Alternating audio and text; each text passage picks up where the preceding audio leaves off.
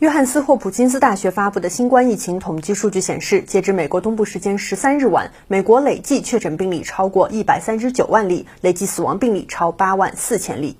针对现有的死亡数据，美国白宫冠状病毒应对工作组重要成员安东尼·福奇表示，美国实际新冠死亡病例数很可能高于官方统计。福奇本周在参加美国国会参议院卫生、教育、劳工与养老金委员会关于疫情应对情况的听证会时说，以纽约市为例，当地医疗系统在疫情爆发后面临严峻挑战，一些新冠病毒感染患者很可能在家中去世，他们没有去过医院，因此这些新冠死亡病例没有计入官方统计数据。但他并不清楚实际新冠死亡病例数比官方统计的具体高多少。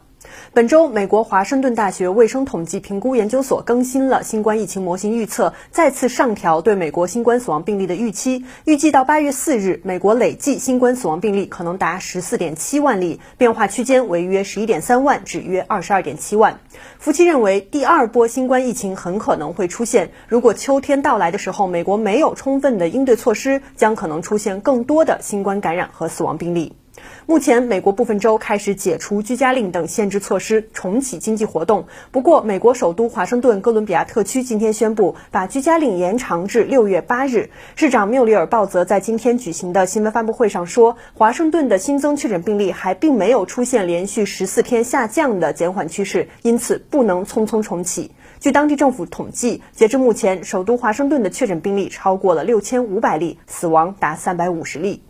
新华社记者谭一晓，美国华盛顿报道。